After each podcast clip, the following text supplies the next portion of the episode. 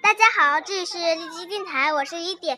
今天我要给大家讲那没办法，它的分不自小兔兔装修。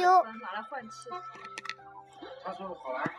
他那个福利啊，可能福利啊。一天，小兔兔要去乡，要去乡下玩，可是他买不到房子，所以只能自己来装修一下自己在。他。可是他买不到房子，他只能自己买来造了。可是呢，怎么办呢？他就把自己家里的家务移到那里，嗯，然后好。就造房子了。小熊来帮忙，我帮你造房子。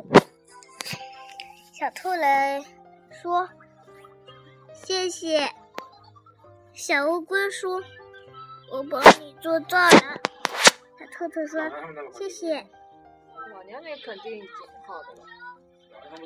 小兔兔继续走，走到了柜台前，自己造了一个小小的杯子。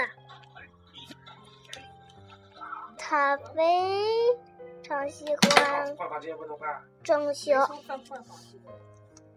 今天他可真是太高。啦！这个应该是小兔兔造房。好，今天就录到这啦，再见。